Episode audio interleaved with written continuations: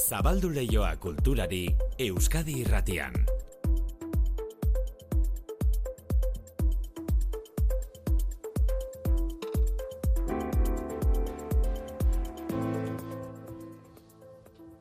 Ordu bitardiak eta hogeita mairu. Oraintxe, manutxe sortu arratsaldeo. Berdin, maite. Akaso arraro egingo zaie gure entzulei, Mm. entzutea kultur lehioan erresilientzia zitze egingo duzuela. E, iztegian begiratu behar izan dugu erresilientzia, arazo, ezbehar eta trauma psikologikoei aurre egiteko personek duten ahalmena da. Kontua da, gai hori aukeratu dutela eibarren bertan egiten diren antzerki jardunaldiei hasiera emateko. Anabela Alonso, aktore santurtziarrak, zabalduko ditu jardunaldiak itzaldia emanez aipatu dugun erresilientziari buruz. Jose Luis González Poxpolo programatzaileak azaldu digu zergatik aukeratu duten gai hori. Eta resilientzia zergaitik alde batetik antzerkia arte erresilientea dalako eta beste aldetik basera emakumeek antzerki munduan eta baita ere zine munduan eta arteetan oso erresilienteak izan behar dutela aurrera ateratzeko. Osea, adin batekin ematen du desagertzen dela mapetatik eta hor daudela guztiz desagertuta eta errebindikatu behar dugu emakumeak adin guztietan kriston lanak egiten dutela aldarrikapen egokia da, emakume aktoreek aldarrikatu nahi dute adinean aurrera eginda ere antzerkia egin nahi dutela. Anabel Alonso kitzaldia gaur Ibarren eta bihar bera igoko da esken alekura obra klasiko baten La Celestinaren egokitzapena egiteko. Eibarko antzerki jardunaldiak era guztierako ikuskizun eszenikoak programatu dituzte, bai produkzio komertzialak, bai proposamen abanguardista eta apurtzaileak gaur hasi eta martxoaren hogeita batera bitartean, Eibarko holtza gainan izango dira, esate baterako, Lolita Flores, Zuaitz Gurrutxaga eta Iker Galartza, Golden Apple Quartet, Rafael Álvarez El Brujo, Oiez gain Maria Urzelai eta Lide Hernandok mira adi eskeniko dute, Kea Ziatarrek Lase del Minotauro, Baibenek Masustondo empatioa, Tantxakak esnearen kolorekoa, eta Badon opera postdramatikoak itxiko ditu jardunaldiak martxoaren hogeita batean. Gogan izango duzue udazkenean dezente hitzegin genuela suar abezbatzari buruz tolosako lehiaketera bazizutelako?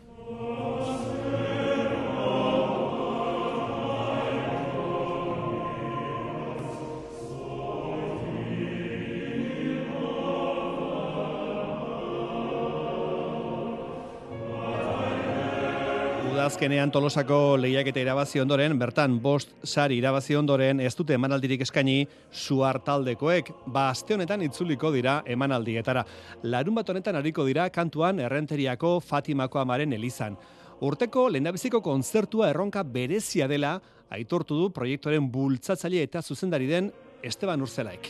Bueno, aurten e, bi helburu nagusi ditugu. Alde batetik uztailean Txinako jaialdi batean izango gara eta e, irailean Bulgarian barnan Europako e, abesbatzen sariketa nagusian. Orduan bi e, konpromesu horiei begira planteatu dugu urte guztia eta bueno, ba, kontzertu honetan errenterian larun bat honetan entzuan izango dira han, bai Txinan eta bai Bulgarian abestuko ditugun obretako batzuk. Suarkoruak 2018an sortu zenetik, ahots graben errepertorioa maila gorenean landu du.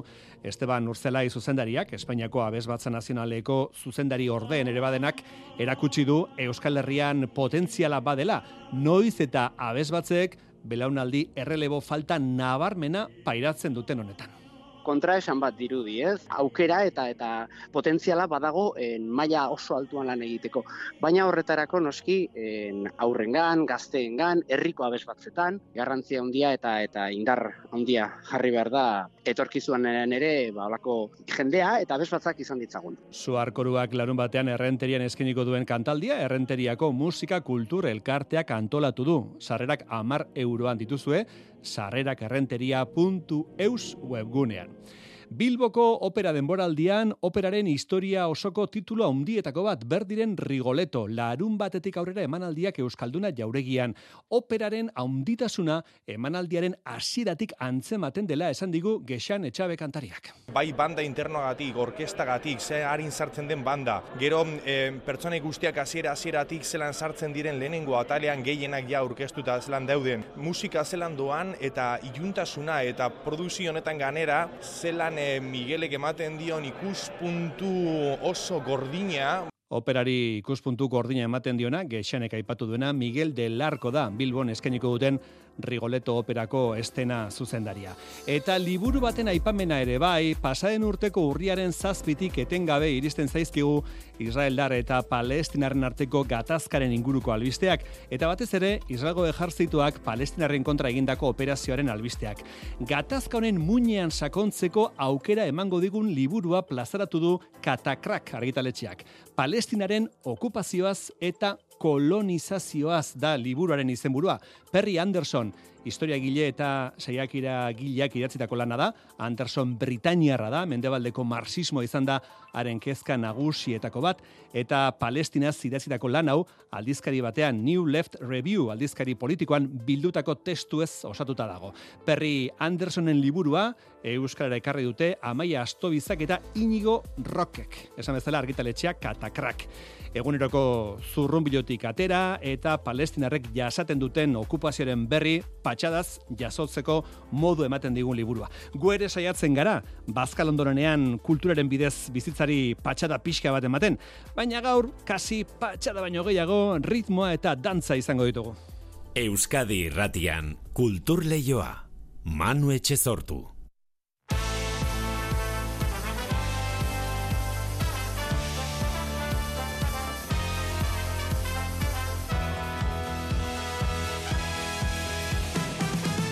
etxe sortu.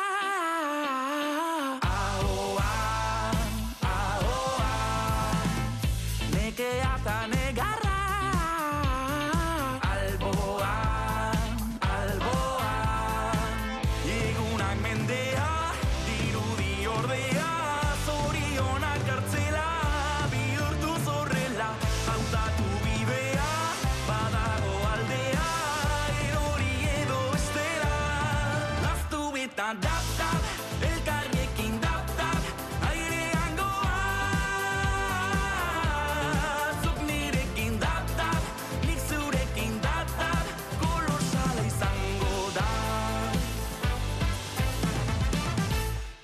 irri farra Janus Lester eta Kerobia aste honetan ostiralarekin azpeitian izango dituzue San Agustin kulturgunean. Gaueko bederatzi terdietan hasiko da jaialdia, sarrerak aurrez eskura litezke kulturaz.eus webgunearen bidez. Ostiralean Janus Lester eta Kerobia azpeitian. Esan dugu gaur musikari dagokionez patxada undirik ez dugula izango ze Janus Lesterrekoek ritmo izugarria daukate eta beste hauek ere bai, Bate jakin, zerekin, presio guztionekin probatu desegin Enaiz fio inorekin, hemen naiz beste behin adore tanta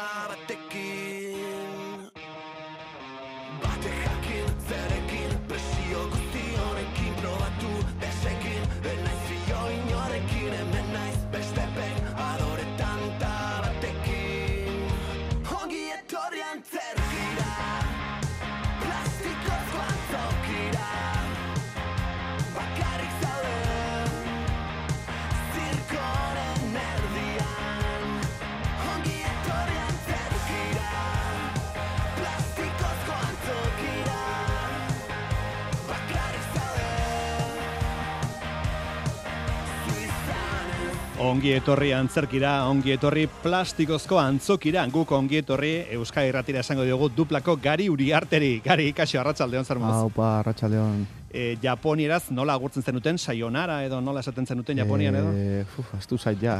eh, ja, ez dakit, ja, ke ba, ez dakit. Bueno, ongi Japonian, Oso ondo, Vale. oso. Bueno, e, dupla taldekoak Japonian ibili dira, eta orentxe kontatuko digu garik zer moduzko izan den Japoniako esperientzia. Gurea, e, kulturalbistegi bada, kulturreioa izena du, eta kulturalbiste batzuk entzun eraziko dizkizugu. Gari zeiru ditzen. Primeran. Jarraitzen duzu kultura informazioa, segituko duzu, Bai, de bat, hecho, ez? hain naiz eh, programa entzuten eta interesgarria. Interesgarria. Bueno, gustora. adibidez hitz egingo dizut Loraldiari buruz, Loraldia Euskal Kulturaren udaberriko jaialdiak 10 urte beteko ditu urten, oitenez udaberrien hasieraren bueltan, martxoaren lehenean hasi eta hilaren 23 arte luzatuko da Loraldia. Munduari begiratzeko modu bat da urtengo leloa, hogeita sortzi ekitaldi, hogeita egunetan, eta Bilboko amairu kultur espaziotan, sortzaileak eunda hogei baino gehiago. Hoidenez, Euskal Kulturaren atal guztietako ekimenak biltzen ditu, loraldiaren egitarauak, informazioa Juan Martearenak. Munduari begiratzeko modu bat, loraldiaren amargarren edizioaren leloa, kirmen uriebek idatzetako poema batean jasotzen da. Imanol Agirre, jaialdiaren programazio artistikoaren arduraduna. Guri iruditzen zaigun Kirmen Uribek idatzi zuen poema horrek oso ondo laburbiltzen du gure eginkizuna, ez? Poeman bertan esaten du, ez? Eskua irakurtzeko, harremanetan egoteko, negar egiteko kotxean, hau da, bizitza modernu honetan gure euskara bizirik dago eta bizirik nahi dugu. Eta hori da, loraldiak plazaratzen duen mezua, ez? Mundua begiratzeko modu bat dela gurea, kulturaren bitartez. Loraldiaren aurtengo egitarauak hogeita zortzi ekitaldi biltzen ditu Euskal Kulturaren adar guztiak ukitzen dituztenak antzerkia, bertsolaritza, musika, literatura, ikusentzunezkoak eta bestelakoak, eta jaialdian ohikoa denez askotan atal ezberdinak uztartzen dira. Hogeita zortzi ekitaldi hoiek hogeita iru egunetan egingo dira Bilboko amairu kultur espaziotan eta eunda hogei sortzaileen parte hartzearekin. Noski ohikoa denez ere, aurten bada nobedaderik hainbat berrikuntza, esperientzia digital bat, podcast bat zuzenean, ikusletegia, dantza vertikala eta mendi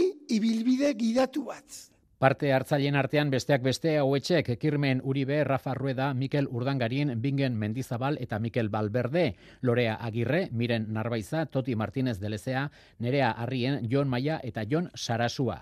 Gainera, Loraldia Festivala sortzaile gazteen etzako espazio ere bada eta horregatik Loraldia terminalean zeinbait artista emergente aurkituko dira besteak beste Araitz Katarain, Bizaro Bilbao, Inigo Salvador, Janire Arrizabalaga, Amaiur Luluaga eta Einaut Zubizarre Errotuta eta sendoa den jaialdia Euskal Kulturaren erdigunea da martxoan Bilbon, baina bada itzalik bigarren mailako pertsonak garela hemen Bilbon, ez? Orain gutxi joan ginen Bilboko leku ofizial batera ikustera eta erderazko izena baino zuen. Eta galdetu honen nola, nola ez dauka euskarazko izena la perrerak? Bueno, ba horrela izendatu delako, hogeta bagarren mendea. Hori Bilboko euskararen paisaiari buruz, detaile txiki bat, ez?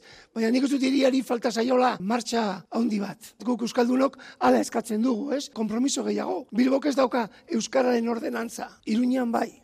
Itzalaren eh, parean argia dago beti eta Imanol Agirrek dio loraldiak iraunkortasuna duela eta hori jaurlaritzaren kultura sailari, Bizkaiko foru aldundiari eta Bilboko udalari esker dela. Jaialdiaren egitara osoa loraldia.eus webgunean konsulta daiteke. Loraldiaren amargarren edizioa martxoaren batetik hogeita irur arte. Bueno, eta loraldirako sarrerak lortzeko mugi lehen bailen ze ikuskizun askotarako sarrerak agortzear dira e, loraldiko ekitaldi askotarako sarrerak agortzear. E, gari, hor zaude ezta? Hemen hau, hemen hau, bai. Bai, bai, bai. Sarreren kontunek sortzen du estres pixka bate. Eh? Ekitaldi badagoenean eta mundu guztek erosi nahi duenean sarrera eta ez dakit horrek estresera egiten dizun zuri. Mm. Beste e, artista batzuk ikusteko eta entzuteko? Mm, bai, eta zure propioak eta zure. ere, a ber, saldu behar dituzu, ez? Azkenean hortik ere ate behar duzu, eta saldu, publizitatu, ez? Mm. E, gero errepasatuko dugu, non ibiliko zareten, ze bira martxan daukazu, esan dugu Japonian ibili dela dupla, eta orain hemengo bira hasiko du talde agura indarrak. Trikitixa zer? E, gari, trikitixa esaten bali madizut? Zer atorkizu burura? Eh, Oso orokorra da, eh, itza, eh, baino. Ja, musika etortzen zai burura. Musika. Instrumento baino gehiago musika igual. Musika. Bai. Bueno, trikitilari historiko bat. Josemari Urbieta Lizaso, Egañazpi, panderistaren biografia bildu du Gorka Erostarbe kazetariak. Egañazpi, ezin kesan polita ez dela liburuan. Aizarnarra, jaiotze, zegainazpi, bere jaiotetxearen izena hartu zuen pandero jole gisa, Santengrazi ermitako erromerian ezagutu zuen sakabi trikitilaria, eta honekin osatu zuen trikiti bikote ezagunenetako bat, mitikoa, hogeita marrute baino gehiago egin zituzten, elkarrekin eta diskoak grabatzen, balenda bizekoetakoak izan ziren. Liburua zestoan, aurkeztuko dute larun batean, otxailaren amazazpian, eta honek aitzaki eman digu, faktoriako lankidek, egainazpi, baserriaren atarian, gorka erost Ostarberekin izandako solasaldia gogora ekartzeko. Mailu odrio zala konta iguzo. Santan Grazi ermitatik oso gertu dago egainazpi baserria. Erromeri toki ezaguna, pentsa dezakegu, Jose Marik aixe igoko zuela etxetik ermitarainoko aldapa, trikiti doinuak erakarrita. Bertan ezagutu zuen, hogeita marrurtez bikote izango zuen sakabi trikitilaria.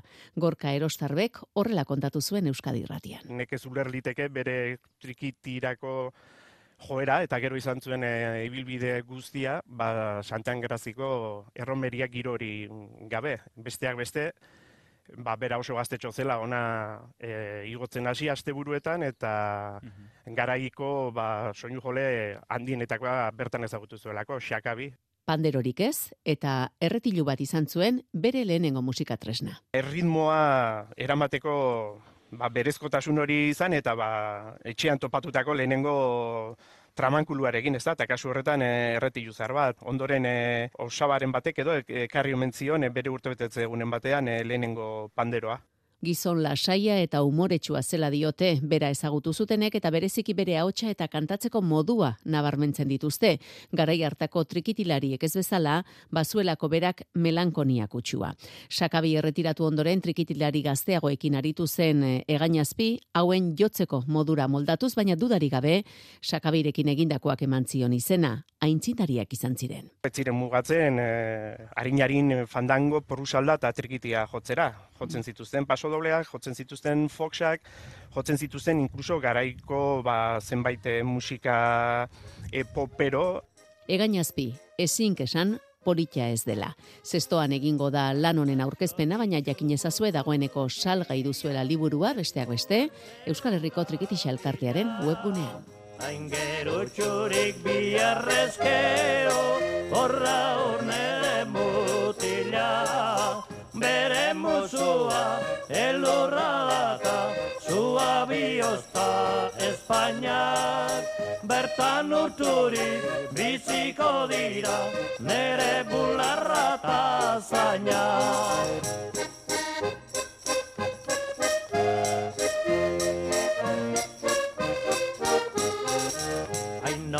Norleikien urrezko ratza, urre medaia eta kati. E, zenbat fandango e, joko ote zituzten sakabik eta egainazpik fandango asko.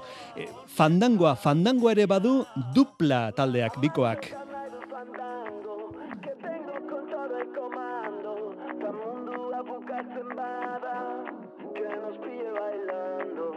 Amatxo gaur nahi dut fandango Que vengo con todo el comando. Ta mundua bukatzen bada Que nos pille bailando.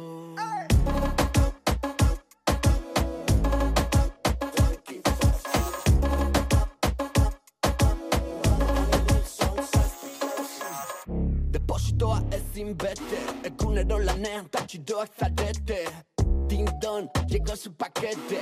Beste txoio bat interneten Zuek txardazkak zarete uh, Por los cojones lete. Orain gazteriak izarren hautsa degradau y piquete. Cubate y tapete Este burudo gastando billete. Vámonos de lío, chuti. Salto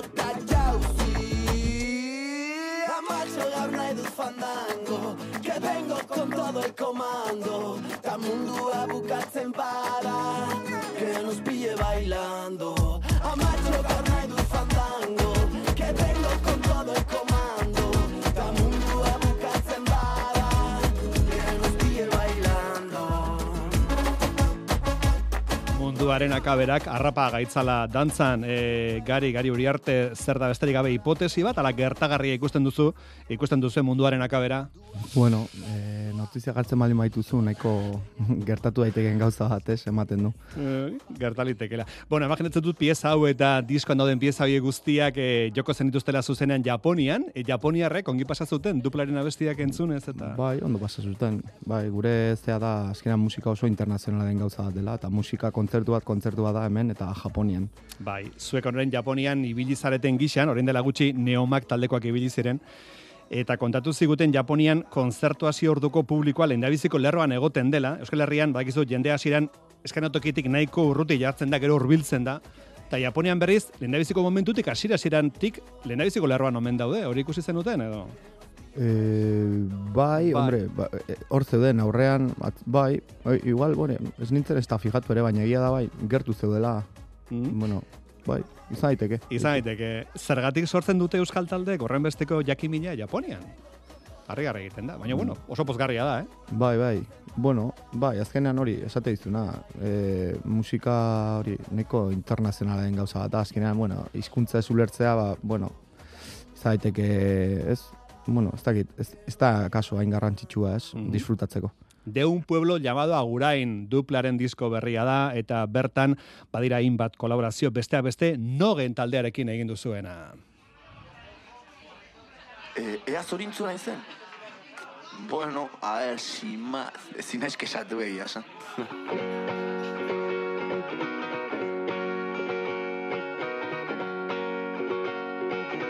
Eman aurra. Etxe bat erosi dut Baina ez da buruan neukana. Hogeita marrak etorri dira Bapatean nire gana. Bikotearekin inertziaz Pozik gaude edo alako ze ozer. Eta nire gurasoen lagunek ba noizko Esan noiz bilakatu daibatea Gure joirik oikoena Na, na, na, na, na, na, na Na, na, na, na, na, na, na, na, na Esan noiz bilakatu daibatea i'll bir dikkat kaynağı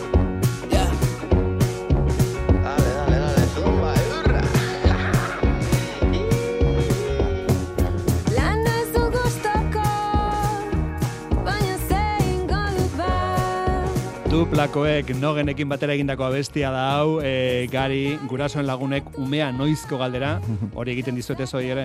Bueno, adin, adin tarte horretan gaude, ez? Ja, Eh. jende hasten da galdezka, ja, bueno, eta zure bizitzakin zein bar ez du, eta, bueno, olakoak gertatzen dira. E, eta erantzunik izaten duzu horrelakoetarako, edo? Bai, ba, esatu da, na, na, na, na, na, na, na, hori izaten da. Hori izaten da. Bai, ze kantu berean diuzue, lan ez dut gustoko, baina zer egingo dut ba, eta gero esaten duzu, inoiz galdetu alduzu zure bizitza gustatzen altzaizun, kanta eskorrik atera zaizu edo errealista guztiz, e, gari? Ba, ba abestia hor azten den moduan sortu da. Osa, sortu zen, gitarra, hotxa eta nahiko improvisatua eta hor geratu ziren toma batzuk. Ba, ditu ez da akats teknikoak, ezin pss, kesun pa, baina oso, oso, na- bueno, momentuan bizi, bizitzen ari de, ari garen bizitza da, eta Bai. kezkak eta hori da. Bueno, Japoniatik itzulita, e, birari segide emango diozue, Madrilen, otxailaren hogeita iruan, zarete bertara joatekoak, nola hartzen dute euskal talde bat gaur egun, e, euskaraz abesten duena Madrilen, e, gari? Ba, gu bizi izan duguna da hori, esate dizudana, e, berdin zai, Japonen, Barcelona, hombre, Euskaldun baten bat ere hor beti goten da, argi eta garbi. Ba, nik uste hori, ba, musika, osea, gurea nahiko visuala, nahiko jo, show bat da, ez, ba, Bai. musika esaten da, eta bueno, egia da letra entzuten eta ulertzen ba, askoz gehiago konektatzen dezula, baina musikak ere eramaten zaitula, ba, eta e, emozioak sortzen dizkizula, eta, bueno, ez dakit, jendeak on- ondo hartzen du zentzu hortan. Bai, dupla, gero etorriko dira hurbilago martxoaren batean Jimmy Jazen gazteizen gari, martxoaren zazpian Bilboko kafe antzokian, izango zarete baitere, Bai, hori da.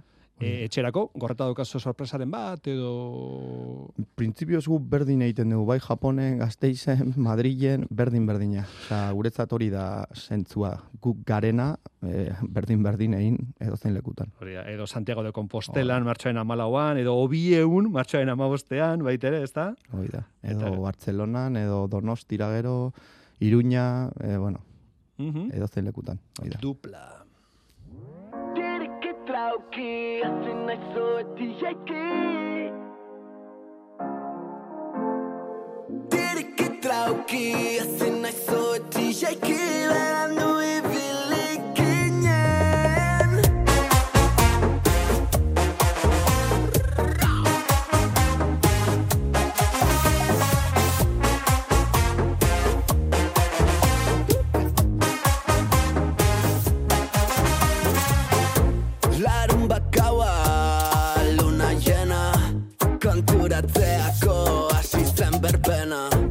Naiko txarra, por cierto, una pena. Zuto batzea zen onena. Plaza osoa genukan epaie. Ta nire lotxa atera zen galtzaie. Gerri jokoat perurenaren pare. Baino eguzkitako antioju kendu gabe bazpare. Tiriki trauki E, guztietako etorrekoak ez dira kendu behar inoiz, ezta? Mm, depende, nola, nola zabiltza. Gari, disko berria. E, Gaurkoa izan da Euskal Irratian aperitibo moduko bat, ze aurki izango zarete Euskal Irratiko arratsean saioan, eta bertan kantaia lasaiago eta petxada gehiagoz entzungo ditugu. Gari Uriarte, duplako erdia, eskarrik asko gurekin egotagatik, gaur, esker, kulturra joan. Hau patzuek. Besarkada bat, aio gari, aio, aio. Ez zaitut aspaldin ikusi Ta bukatu genuen biluzi Elizaren atzean Akinoa txampan, tampoko jacuzzi. Urbiltzen hasi nahi zureana Dantzatzeko gogo bat daukat. Ondo pegauta A ver si suena la flauta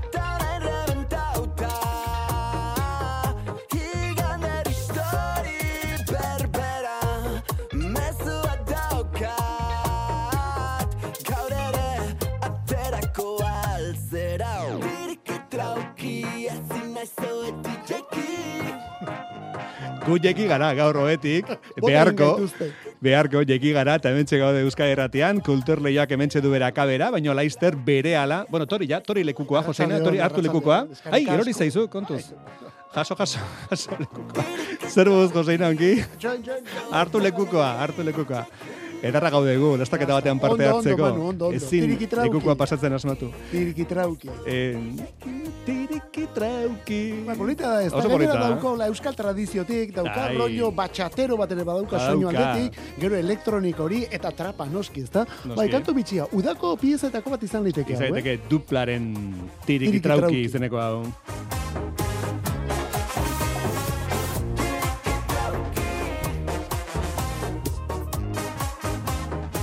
Bueno, kantu kontari, berela, kantu kontari. Bai, eta gainera notiziekin gatoz, batez ere programaren azken zatian, eh, Bai. hiru euskal artista handiren lan berrien berri ematera gatoz. Eta Kontxo. baina, bueno, hori bukera, bukera, bukera. Na, Ez dago zara aurreratzeri. Bestelakoak ere, bai. Vale, hori, saioaren amaiera aldera. Bai. Laurak laurden gutxi aldera. Ez du Laura, galduko. Eh, bai, hori Bueno, gutxi. bazkaltzera joan gabe geratuko naiz.